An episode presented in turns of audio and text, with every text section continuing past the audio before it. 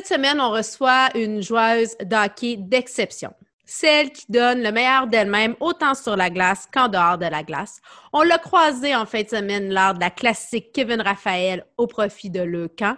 Mélodie Daou pour ce rendez-vous femme d'hockey présenté par M2 Assurance. Mélodie Daou, bienvenue à Femme d'hockey. Merci beaucoup. Mélodie, tu es une de ces joueuses d'inspiration pour plusieurs jeunes. Euh, tu as participé, bon, tu es maman aussi d'un jeune garçon qu'on a vu en fin de semaine. Ceux qui ont suivi notre story, là, je t'ai pris plein de belles photos de toi avec ton garçon. Mais tu es aussi euh, bachelière en éducation physique. Euh, tu, euh, d'ailleurs, tu travailles à temps partiel dans les écoles, dans les écoles publiques encore présentement, parce que la réalité d'une joueuse de hockey, euh, malheureusement, on ne peut pas se consacrer à 100% à, cette passion. Tu es aussi joueuse de hockey indépendante dans la PWPHA, c'est-à-dire le Professional Women's Hockey Players Association. tu continues à travailler pour ta place pour les Olympiques. Et euh, entraîneur adjointe pour les carabins au hockey féminin. Tu fais des cas de perfectionnement, donc cette année, tu as fait au niveau virtuel. Puis, euh, tu fais des conférences. Bref, as-tu du temps pour faire autre chose dans la vie que de jouer au hockey, d'enseigner et d'être là dans le sport? Oui, mais dans le fond, euh, j'ai appris tôt dans ma carrière que c'était important de consacrer autant du temps pour tes amis, ta famille que pour ce qui, est ta passion. Puis pour moi, je trouve ça important d'être autant occupée. Je crois que ça me fait grandir dans tout ça. Euh, j'ai mis euh, une petite pause sur l'enseignement en éducation physique. J'ai fait, euh, dans le fond, mon bac à McGill. Puis par la suite, j'ai fait un petit peu du remplacement, mais présentement, j'ai mis ça un petit peu de côté pour pouvoir vraiment consacrer ma carrière en tant qu'entraîneur à l'Université de Montréal. Écoute, Mélodie, tu qu'est-ce sont, tu parles de, ta carrière justement comme euh, entraîneur pour les carabins de l'Université de Montréal? Est-ce qu'on va avoir une saison? Euh, c'est quand même difficile à dire euh, pour le moment. RSEQ sont venus à dire que la saison devrait recommencer entre décembre et janvier. c'est les derniers mots qu'on a entendus. on est un petit peu dans le néant pour tout ce qui est du niveau sportif ici au Québec, mais partout au, au Canada. Donc, euh, on est en attente. Puis, je crois que les, les joueurs, c'est ça qui est dur, c'est que tu te prépares comme si la saison commence en décembre, comme qu'elle pourrait commencer juste l'année prochaine. Mais euh, on l'espère que, que, ça va fonctionner.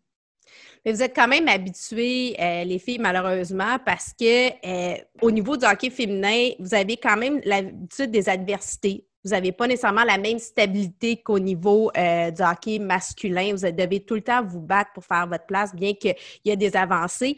Euh, comment tu entreprends, toi, ton développement hockey durant les prochains mois? Oui, c'est sûr que durant la pandémie, ça met un petit peu les choses en perspective. on a commencé par s'entraîner à la maison, ce qui était vraiment un changement. Mais un changement quand même le fun. Au début, j'y ai pris goût. Euh, j'avais pas à voyager une heure et quart pour me rendre euh, au gym. Donc, euh, j'aimais ça, mais encore là, tu n'as pas accès à toutes les technologies qu'on a au mm. stade olympique. Pour ça, c'était un petit peu plus difficile. Puis, je te dirais la motivation. Tu sais, quand tu es dans un sport d'équipe, tu es habitué de t'entraîner avec les filles de ton équipe. Puis, c'est comme ça que tu te pousses à chaque jour. Puis, il y a comme un sentiment de famille qui se crée, puis des liens qui se créent à travers tout ça. Euh, c'est ça qui me manquait le plus durant la pandémie. Là, ça commence à réouvrir encore. Là, c'est des groupes restreints. Euh, mais tu sais, on, y voit, on voit le bout, on sait que, que ça va arriver. C'est sûr que c'est difficile parce qu'on ne sait pas ce qui va arriver pour l'année prochaine. On ne sait pas quand est-ce que notre saison va débuter non plus. Donc, c'est toujours, on essaie de regarder vers l'avant, euh, mais je crois que tout le monde du sport, euh, on est dans, le même bateau, si on peut dire. Mais là, avec euh, qu'est-ce qui se passe avec notre ligue, que c'est pas une ligue, c'est difficile. On, s'en allait dans, mm-hmm.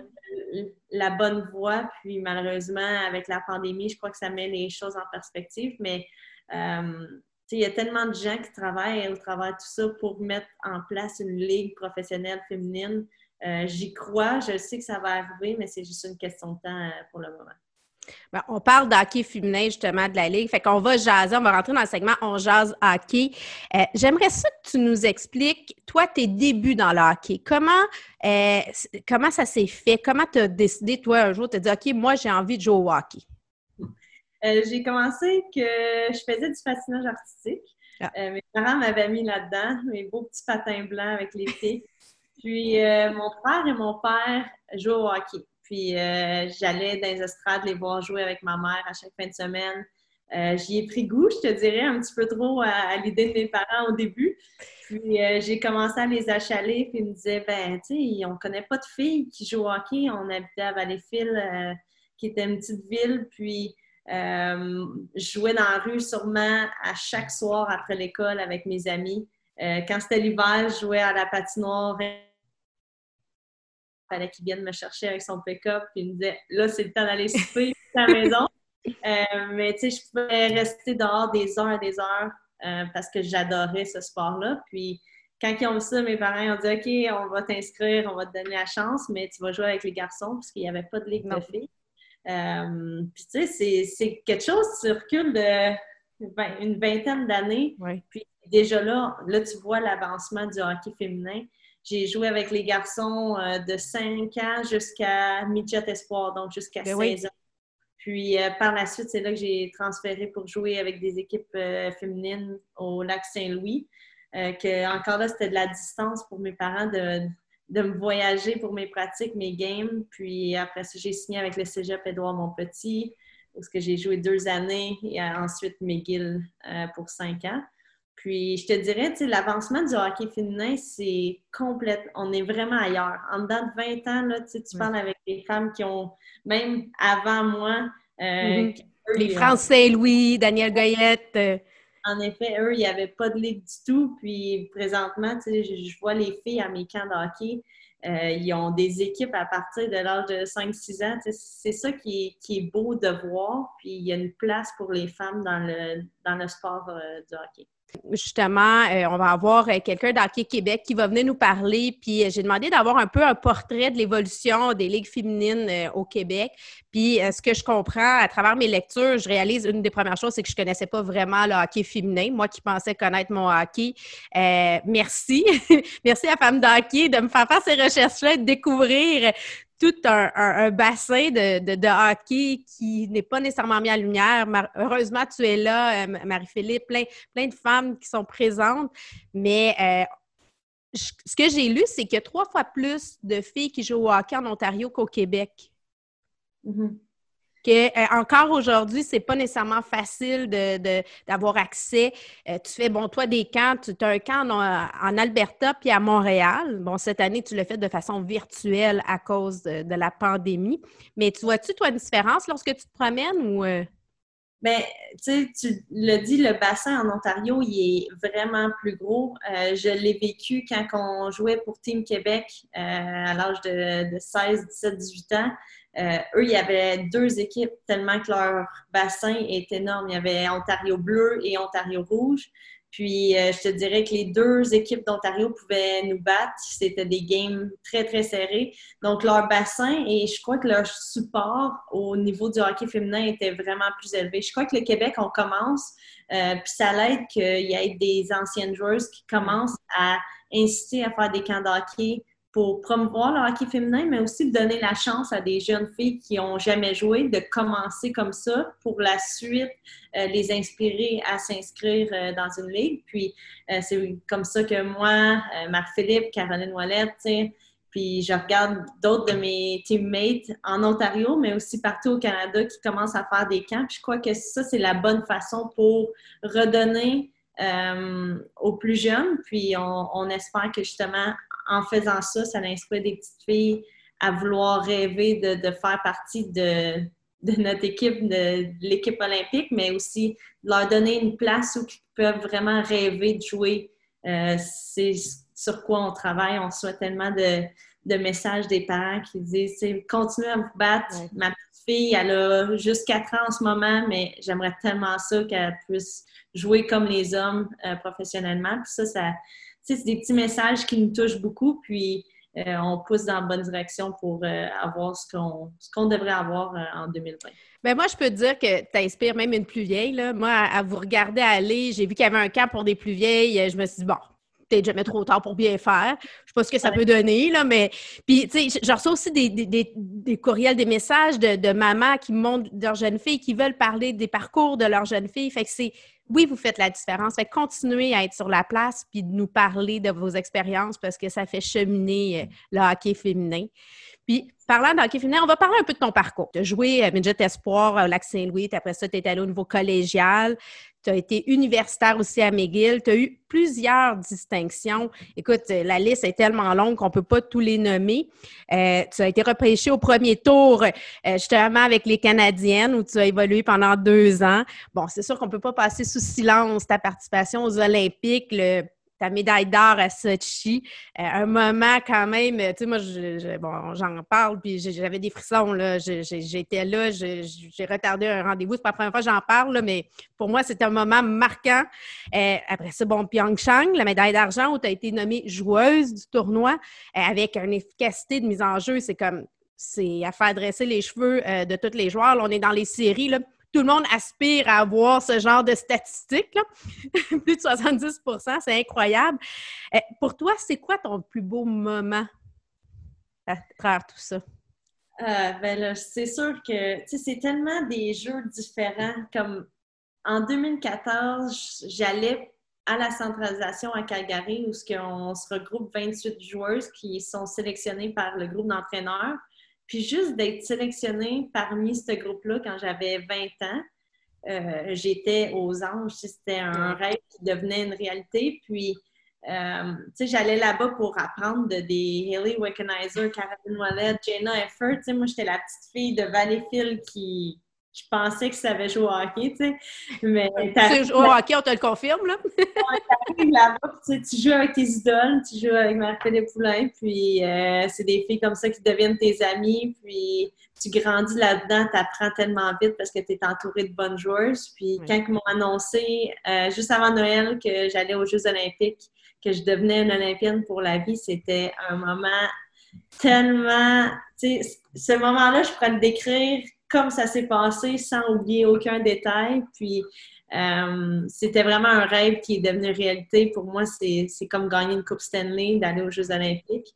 Puis euh, quand que je suis arrivée là-bas, la finale, c'était comme un conte de fées. Tu peux écrire un livre, tu penses que ça va être un petit peu trop cheesy la fin. La euh, rondelle là, qui, qui, prend le poteau. Là. On en a tellement parlé, puis ça, justement, ça a marqué tout le monde, même ceux qui n'étaient pas des fans de hockey, je pense, sont devenus fans de hockey avec ce match-là. Puis c'était vraiment un fairy tale, puis c'était un conte de fées. Euh, les, pour moi, c'était les plus beaux Jeux olympiques, c'est sûr, malgré le fait que j'ai presque pas joué la finale. Tu sais, j'étais nouvelle dans l'équipe, j'étais une fille de quatrième ligne. Mon rôle était vraiment différent que mes derniers jeux euh, en 2018 à Pyeongchang. Euh, que là, mon rôle était mis de l'avant. Euh, j'avais une plus grosse impact sur l'équipe. Puis, c'est ce que t'aimes quand tu es joueuse de hockey, mais après ça, le résultat, perdre en finale, c'est ça qui est décevant dans un sens. C'est sûr que tout le monde est quand même fier de nous, mais quand tu mm. joues pour le Canada au hockey féminin, tu veux ramener la médaille d'or pour, toi, mais pour tous les partisans, puis pour tout le Canada au complet. Mais c'est vraiment deux moments, je te dirais, des Jeux olympiques, c'est le summum, puis je pourrais pas choisir entre un ou l'autre. Puis, si je te dis d'avoir euh, été présente pour les deux derniers euh, matchs des étoiles dans la Ligue nationale, parce que, bon, les femmes ont été invitées, tu as représenté euh, l'équipe Canada. D'ailleurs, tu as fait le but gagnant pour Team Canada cette année au match des étoiles. Comment tu as vécu cette expérience-là? Je dis souvent que ça rentre dans mon top 3. Ah. C'est un, un, match qui ne voulait rien dire. Il n'y avait pas de médaille à la fin. Mais je crois que c'est, on est rendu là en 2020. C'est un match qui voulait plus dire côté euh, d'avancement dans le hockey féminin. Puis je crois que ça, c'est encore plus grand que toutes nous. Euh, des femmes au match des étoiles pendant 20 minutes sur les ondes de la télé où ce que tout le monde entier peut regarder à des heures qui sont adéquates. Tu sais, les Jeux olympiques, souvent, c'est à 2 heures du matin ici. Fait qu'il y a le décalage horaire là-dedans. Mais là, c'était vraiment, on avait la place médiatique où ce que vraiment on pouvait se prouver. Puis, euh, je crois que autant pour le Canada que les États-Unis, euh, c'était important pour nous de, donner son maximum. C'était 20 minutes très intenses, 3 contre 3, pas d'arrêt de jeu. Euh, puis, tu sais, c'était c'était le temps qu'on prouve c'était quoi notre produit, le hockey féminin. Puis, on les commentaires avant d'arriver là-bas étaient mitigés. Oui, un petit peu, ça on peut dire. Puis je te dirais qu'après, c'était vraiment dans le positif. Puis tous les gens, euh, autant les hommes que les femmes disaient, tu sais, ça a mis un spike dans le match des étoiles. Il y avait de l'intensité, contrairement que, tu sais, les gars, ils s'en vont là pour montrer leur skill, tandis que nous, c'était, on voulait montrer c'était quoi le produit du hockey féminin. Bien, il y en a plusieurs qui parlent du IQ, dans le fond, le, le, le hockey intelligent aussi pour le hockey féminin. Puis en fin de semaine, j'étais derrière le banc, j'étais coach Isabelle pour Team Duclair. Là. On vous a battu, mais bon. Mais les, gars, j'entendais parler, puis ils vous regardaient jouer, justement, puis ils disaient Regarde, regarde si c'était intelligent ce qu'elle vient de faire. regarde, elle vient de. Tu sais, c'était beau d'entendre les commentaires, puis bon, euh, Kevin en a parlé aussi, tu sais, euh, justement, là, à la classique l'année dernière avec Tito Anthony Beauvillier. Puis, tu sais, quand on, a la chance de vous voir, on comprend vraiment le calibre, euh, le beau euh, travail que vous faites. Tu toi, tu as un, rôle un peu plus, euh, tu as une vision du jeu, tu prépares les jeux. des fois, on aimerait ça t'avoir au niveau du Canadien de Montréal. je pense que oui, c'est ma force. Puis souvent, les gens me disent, tu, devrais chatter plus, mais moi, j'ai un plaisir fou à construire le jeu, puis juste de la donner au dernier moment pour que l'autre puisse scorer, ça me fait autant de bien. Puis je trouve que justement, c'est ça le hockey féminin, c'est que, tu sais, les gens vont dire qu'il n'y a pas de contact, mais tu viens voir une game, là, il y a des contacts au sa bande, puis ça joue rough, c'est du bon hockey. Il y a de l'intensité l'intensité, puis tu sais, des back-checks, ça, ça se fait pas jusqu'à la ligne rouge, ça se fait jusqu'au hash mark de ta zone. Puis je crois que justement, les femmes, ils jouent avec la passion au cœur, puis c'est ça qui est important. Tu sais, on le fait pas pour l'argent parce qu'on on se mm. fait pas mais on le fait vraiment tu sais, pour la passion du hockey, puis on a le cœur à la bonne place. Puis je crois que ça, c'est c'est une bonne chose pour l'avancement du hockey féminin. Bien, tu sais, je, vais faire un petit parallèle pour que les gens comprennent quand on dit que c'est pas pour l'argent. Euh, tu sais, par exemple, un joueur niveau junior majeur qu'on n'appelle pas pro. Hein? Mm-hmm. son entraînement est payé, il est logé, nourri. Euh, pour ses études, il y a une bourse. Plus, il y a un montant par semaine d'allocation pour ses dépenses. C'est même pas ce que vous avez. Ça super. Les, professionnels. ça m'amène à la question, c'est quoi, tu sais, comme là, il y a plein de termes, là, tu sais, on perd notre jargon, là, justement, c'est quoi la différence? Bon, les Canadiennes étaient dans la CHF, donc la Ligue canadienne d'hockey féminin, là, si euh, je traduis bien. Puis il y a la National Women Hockey League. Puis là, il y a la, double, la PWPHA. Explique-nous, c'est quoi qu'on comprenne, là? C'est quoi toutes ces différences-là? Où est-ce qu'on s'en va avec le hockey féminin professionnel dans ça? OK. Fait que dans le fond, je vais utiliser les termes anglais parce que c'est ceux-là que je connais mieux. Euh, le CWHL, c'est la ligue que justement, il y avait l'équipe, euh, les Canadiennes de Montréal, il y avait Toronto, Calgary, euh, Boston. il y en avait deux à Toronto. Il y avait Toronto et Markham. Donc, c'était cinq équipes qu'on jouait contre. Puis, dans le fond, il y avait la Coupe Clarkson à la fin, qui était comme la Coupe Stanley pour les hommes. Aussitôt que tu finis l'université, c'est là, c'était la ligue de transition. C'est là que les pros, ils jouaient. Euh, puis c'est ça. Fait que là, malheureusement, euh, la Ligue a s'est euh, arrêtée l'année passée. Puis, à cause d'un manque de fonds financièrement, ça ne marchait plus. Donc, on s'est retrouvé vraiment sans, sans ligue. Puis, ça, c'était vraiment anodin. On pensait qu'on avait un appel, qu'on allait peut-être avoir un salaire, parce qu'on croyait qu'il y avait un avancement. Il y avait de plus en plus de fans dans les, les arénas, tout le monde qui parlait de nous. Euh, mais malheureusement, ils ont fermé la ligue, ce qui nous a quand même euh, mis à terre. Mm-hmm. Puis, euh, ça, c'était durant le championnat du monde que c'est arrivé juste avant. Puis après le championnat du monde, on s'est rencontrés, dans le fond, les filles qui étaient olympiennes, puis on s'est dit, il faut créer quelque chose pour que ça continue. On ne peut pas ne plus jouer au hockey à cause qu'il n'y a pas de ligue. Donc, l'association de joueurs, le PWHPA, est arrivée, qui est formée de 200 filles et plus. Euh, qui se sont mis ensemble pour justement ne pas jouer dans aucune autre ligue parce qu'on croit vraiment qu'on doit avoir une ligue professionnelle qu'on est qu'on devrait être traité professionnellement, avoir les ressources nécessaires et peut-être même euh, quelque chose pour euh, nous aider à survivre.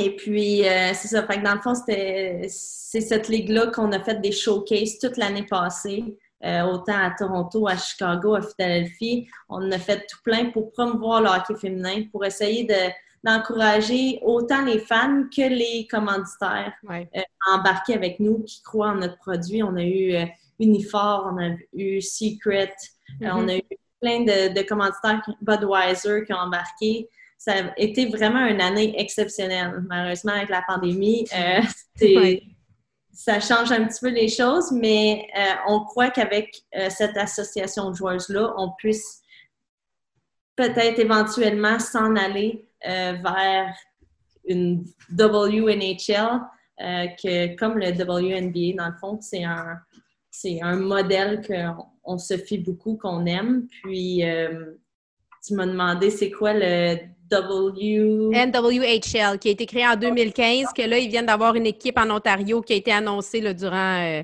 je ne sais, sais, sais, pas si j'ai les dernières nouvelles, mais de ce que j'avais lu Mhm. Fait que dans le fond, euh, cette ligue-là, c'est une autre ligue. Je ne veux pas parler de mal envers aucune ligue parce que justement, le plus de ligues féminines qu'il y a pour les après-universitaires, le mieux c'est. Euh, c'est un petit peu comme la NHL. Euh, ils ont la ligue professionnelle NHL, puis il y a le AHL, ils ont plein d'autres ligues, mais c'est un peu la même chose pour ça. Ça donne l'opportunité à d'autres filles de continuer à jouer éventuellement après l'université. Mais euh, C'est comme un senior league. Genre, ouais. Mais ah. c'est quand même des, bonnes filles qui, jouent là-dedans. Mais ce qu'il faut savoir, c'est que toutes les Olympiennes, autant Canada, États-Unis que Finlande, euh, jouent dans cette ligue-là. C'est dans le PWHPA. C'est dans, notre dans notre association de joueurs. Donc, dans le WNH, euh, NWHL. C'est bien des acronymes, là. On s'y perd. c'est vraiment euh, les autres joueurs qui n'ont pas de place avec nous euh, pour les showcases et tout ça. OK, je comprends. Fait que là, je vais te poser une question. Euh, là, on parle de sport, on parle de motivation. C'est quoi, toi, ton top 3 de films de sport? Là? Y a des films qui t'inspirent? Parce que je, pensais à ça, il, y a, tellement de, bons films. Des fois, on ne peut pas jouer au hockey, on est en deux. Qu'est-ce qu'on devrait écouter? eh bien, c'est un film de sport que j'ai vu. Dans le fond, c'était plus un documentaire récemment durant la pandémie, celui de Michael Jordan. Euh, vraiment un, ouais, c'était vraiment bon. Ça, ça prouve comment que quand tu es motivé puis que tu as les valeurs à bonne place, que tu veux tout faire pour ton équipe. Mais tu sais, tu peux pas aller euh, jouer au hockey sans un bon euh, miracle ou euh, des C'est vraiment des, des, films de ma jeunesse que, qui m'ont marqué. Puis que, on jouait dans la rue, puis on s'appelait les Mikey Ducks, puis on faisait le grand V. Puis oui, c'est ça. on est dans le côté Hollywood. Toi, tu as eu un, échange avec Ryan Reynolds. Explique-moi qu'est-ce qui s'est passé. Ah, ça, c'était vraiment. Euh, dans le fond, c'était encore là durant la pandémie. Euh, je pense que tout le monde est sur les réseaux sociaux. Puis, euh, CCM avait fait un post, puis Reynolds, il l'avait commenté. Puis j'ai dit, si jamais tu devrais porter du CCM, c'est la meilleure paire. Puis lui, il a deux petites filles, fait que, euh, il m'a répondu comme quoi qu'il aimerait bien ça, avoir des, des cours de ma part pour ses filles. Fait que ça, a commencé comme ça. J'ai dit pas de problème quand tu veux. Euh, tu m'appelles, ça va me faire plaisir. Puis euh, non, c'était vraiment anodin. Au début, j'étais comme OK, ça doit être quelqu'un d'autre, là, pas vraiment son account. Mais quand j'ai vu le, le checkmark, c'est là que Oh, c'est vraiment lui, tu sais. C'était vraiment ben, on espère que tu vas le faire parce que, tu sais. J'attends ton appel. Mais tu sais, CCM, bon, tu, es, tu fais partie de l'équipe CCM d'ailleurs, puis bon, ils ont sorti les dernières là, épaulettes justement pour aider. Ça aussi, ça a beaucoup évolué, tout l'équipement pour les femmes, parce qu'on mm. réalise pas que c'est pas les mêmes. Ben, on réalise, mais on pense pas, on prend pas le temps d'y réfléchir que c'est vraiment pas les mêmes besoins. Oui, en effet, c'est tellement petit comme ajustement, mais ça, ça en fait partie du sport. C'est autant pour les femmes que les hommes. Tu, tu penses à des bâtons de golf. Les bâtons de golf des hommes sont beaucoup plus rigides que ceux des femmes. Donc, c'est un petit peu la même chose pour nous. On a besoin d'un ajustement. Puis, euh, les, juste les straps d'un épaulette mm. d'homme, on, on, est malheureusement ou heureusement pas fait comme eux. Donc, au bras, euh, la strap pour les femmes, tu sais, elle fait presque deux fois le tour, il faut que tu mettes du tape, tu sais. Fait que c'est vraiment, c'est ça qui est différent, puis j'ai porte en ce moment, puis c'est un ajustement qui, change vraiment euh, l'équipement, mais aussi la, qualité de l'équipement. Je crois que CCM, ils ont fait vraiment une bonne job euh, pour le promouvoir en utilisant justement des, femmes qui, qui, sont dans le hockey présentement, puis qui ont pu supporter le mouvement. Bien, justement, on va rentrer dans le segment Place aux femmes. Donc, dis-moi, toi, quelles ont été les femmes qui ont eu une importance dans ta carrière, qui ont été derrière toi euh, dans ton sport, dans ton hockey? Euh, ben, premièrement, je ne peux pas y aller sans mentionner ma mère.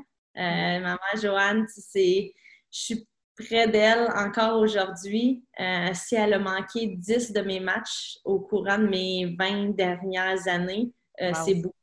Elle me suit vraiment partout, autant elle que mon père, mais depuis que je suis jeune, euh, c'est elle qui, qui, venait me porter à, mes pratiques, à mes matchs. elle, s'appelait le taxi Jojo, là. C'est, vraiment elle qui m'apportait du point A au point B n'importe quand, puis elle mettait tous ses plans de côté. Puis, tu sais, il y a un exemple, euh, l'été, euh, je faisais partie de trois équipes d'été différentes. J'avais deux tournois dans la, même, euh, dans même fin de semaine, un à Montréal, un à Trois-Rivières. Fait qu'on on allait jouer le matin à Trois-Rivières, on allait à Montréal, puis il fallait remonter à Trois-Rivières. Puis, tu sais, c'est... Là, je pense, je suis mère présentement, puis oui, je fais tout pour mon gars, mais elle, elle l'a fait sans jamais chialer, tout le temps en disant oui. Puis, après les matchs, ça n'a jamais été un coach. Pour moi, ça a toujours été la plus grande des supporters. Fait euh, ça, pour moi, c'est vraiment important. elle sait quand je suis fâchée de mon match, puis elle va pas essayer de, me donner des points de coach, euh, mais elle va toujours être là pour me supporter. Puis ça, c'est quelque chose que j'apprécie beaucoup, beaucoup. Elle a fait son rôle de mère grandement et un petit peu plus que la plupart des mères, je te dirais. Elle en a donné assez pour sa fille, ça, c'est sûr. Puis là, aujourd'hui, ben, il y a aussi euh, ta femme, ta conjointe qui te supporte dans ça, qui est, avec qui tu as le beau Mathéo.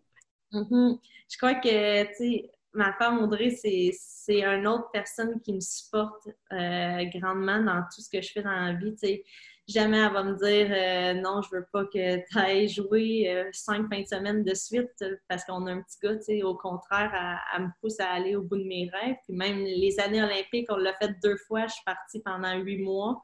Euh, c'est à distance, puis euh, c'est pas tout le monde qui peut comprendre ça, mais je, suis quand même fière qu'elle elle puisse le comprendre. Puis encore là, c'est une de mes plus grandes fans euh, qui, qui, vient à chacun de mes matchs à Montréal. Puis je suis contente de pouvoir partager ça dans le fond avec elle.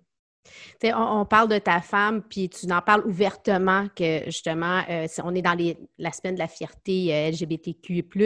Et euh, bon, il y a le nouveau, d'ailleurs, on est invité la semaine prochaine, Marc-Claude Savard, qui fait dans Les Intouchables un reportage, un documentaire sur l'homosexualité dans le sport au niveau hockey féminin. il y en a un petit peu plus qui l'ont dit ouvertement. Pas tant que ça quand même. puis, mais au niveau masculin, on ne le voit pas beaucoup c'est quoi tes impressions sur, sur ce sujet? Euh, ben moi, je suis peut-être un petit peu naïve là-dedans, mais j'aime croire, tu sais, ça a été dur de le dire pendant trois ans. Tu sais, je me, je l'avais pas dit. Puis, euh, un coup je l'ai fait, j'ai comme commencé à vivre. C'est bizarre à dire, mais j'ai arrêté de mentir à ma famille, à mes amis. Puis, je dirais que c'est un, un gros 100 livres de moins qui s'enlève de tes épaules que tu te mets pour absolument rien. Parce que quand je regarde en arrière, si je l'aurais dit au début, ça aurait été la même réaction que trois ans plus tard. Fait que je comprends. Je comprends le processus de ne pas le dire puis cacher, mais en même temps, un coup que tu le dis, c'est tellement libérateur. Oui, tu deviens toi-même, puis tu deviens, tu viens apprendre à t'aimer. Euh, puis je crois que les gens, ils t'aiment encore plus parce que tu es la vraie personne que, mm. que monde de l'avant. Puis pour moi, ça, c'est important. J'aime les gens qui sont vrais. Puis de plus en plus, euh, je vieillis, puis je me dis, c'est beau, c'est ça qui est beau dans le monde, c'est que tu peux être qui tu veux, puis tu vas être accepté. Puis c'est ce qu'il faut pousser. C'est la même chose qu'avec euh, n'importe quoi qui se passe en ce moment dans le monde, comme le Black Lives Matter. C'est la même chose. C'est quitter, puis on a toute une histoire, puis c'est important de le mettre de l'avant on a tout le droit de raconter notre histoire. Mm-hmm. Exactement. On va maintenant rentrer dans la portion La sacoche bleue où euh, tu, je t'invite à nous partager, à nous dévoiler une petite anecdote qui se veut euh, cocasse ou émotive à ton choix euh, qui s'est passé, que ce soit sur la glace ou en dehors de la glace dans ta carrière de hockey. Oh boy! dans ma carrière de hockey, je n'ai tellement eu, là, c'est vague. Euh, je te dirais, je te dirais, encore là, ça va être cliché, là, mais en 2018, quand on a, euh, en 2014, excuse, quand on a reçu notre médaille olympique, euh, je me rappelle encore, il y a une photo qui a été prise par les réseaux sociaux que mes parents sont dans les estrades, puis on est sortis juste en bas des estrades, puis eux étaient un petit peu plus haut que nous. Puis je vois encore la photo que j'étais en train de donner ma médaille à mon père. Ah. Puis il y avait ma mère juste à côté. Puis tu sais, ce moment-là, pour moi, ça marque ma vie au complet. Mes parents, ils ont toujours été à mes côtés, à m'épauler, euh, puis à m'encourager dans tout ce que je faisais. Puis c'était comme... Leur donner un peu mais c'est ça, dans, dans cette médaille-là, je vois tellement des morceaux que c'est eux qui le méritent parce que nos parents sont, il n'y a personne qui est là à jamais, mais j'aimerais ça qu'ils restent ici pour toujours, pour toute ma vie, parce que je trouve ça important de pouvoir partager ça avec des, des gens que j'aime puis que j'apprécie autant, puis qui en ont fait tellement pour moi que s'ils n'avaient pas été là, c'est sûr que je m'aurais jamais rendu où ce que je suis aujourd'hui. Ils ont une grande part de, responsabilité, euh, les parents, la famille, euh, les frères ou les sœurs, dépendamment. Toi, ton frère plus vieux qui sûrement, euh, t'a sûrement inspiré aussi là, à un certain moment dans ton développement. Maintenant, dis-moi, quel est le produit ou le service québécois que tu veux nous proposer, nous dire, OK, moi, ça, j'ai un coup de cœur présentement sur ces produits-là pour, pour les gens de femmes d'hockey? Euh, je te dirais, j'en ai quand même beaucoup des produits d'ici que, que je commence, euh, je te dirais, durant la pandémie, j'ai commencé à être plus produit d'ici, ce qui est quand même tard dans ma vie, je, l'admets, mais euh, je commence à croire un petit peu à développer les produits d'ici. Puis c'est vraiment anodin, là, mettons, il y en a beaucoup, mais la bluetière de Saint-Zotique. Là, c'est qu'ils font des bleuets, des tartes de bleuets. Euh, que je, je, vais encourager beaucoup. J'adore les bleuets. Euh, très important pour les sportifs, le bleuet. Hein? Ben, très, très important. On avait justement une chronique là-dessus. On a mis ça sur Femmes d'hockey, l'importance euh, des antioxydants et les bleuets à consommer. Donc, continue. je suis vraiment à les supporter. mais tu sais, tout ce qui est petit café, euh, mm. il y a tellement de café à Montréal, puis on s'entraîne au stade olympique. Fait euh, entre nous, on, commence à s'envoyer OK, tu devrais aller là, il y a des bons cafés, puis je suis une fan, une grande fan de café. Fait pour ceux et celles qui regardent, envoyez-moi euh, vos meilleurs plats café parce que j'adore découvrir quand ils arrivent avec leur petite mousse dessus. C'est quelque chose que je prends beaucoup de bonheur, puis je trouve super beau. Est-ce que tu prends un café latte, toi, ou tu prends un café noir? Oh je prends de tout. Euh, je commence à travailler, à m'en aller plus vers le café noir avec un petit peu de lait. Je mets oui, un macchiato. Mais euh, souvent, tu sais, je, viens d'une famille qu'on a un, une érablière. Donc, oui. Euh, sirop d'érable, ça se fait aller par là. ça fait partie de ma diète, c'est sûr. surtout. Mais dans le café, c'est sûr que ça, donne un, petit punch. Fait que tous ceux qui ont un café près du stade olympique, là, on vous invite à développer le café Mélodie Daou. Avec peut-être un petit signe de, de, hockey dessus au lieu du cœur, du traditionnel cœur. J'adore ça. Écoute, Mélodie, merci beaucoup de ta présence à Femme d'Hockey. C'est sûr qu'on va te suivre, on va suivre euh, le développement du hockey féminin, à savoir, euh, bon, euh, comment la saison aussi avec les carabins va se développer au courant de l'année. On, est euh, toujours prête. Tu es toujours la bienvenue à revenir euh, à une prochaine émission. Euh, ça va nous faire plaisir. aussi, on vous fait appel pour continuer à nous aider à promouvoir la place des femmes dans le hockey et le hockey féminin dans tout ça. N'hésitez pas à aller aimer les pages, à, à mettre les tags, à suivre nos super joueuses et suivre Femmes d'hockey, bien entendu, que ce soit sur Facebook, Instagram, toutes nos plateformes. Puis, ce balado, vous pouvez aussi l'écouter, euh, bon, vous le regardez ou l'écouter euh, avec euh, les différentes plateformes Apple, Spotify et Balado Québec. Merci, Mélodie. Merci beaucoup de m'avoir reçu, c'était vraiment intéressant. Merci.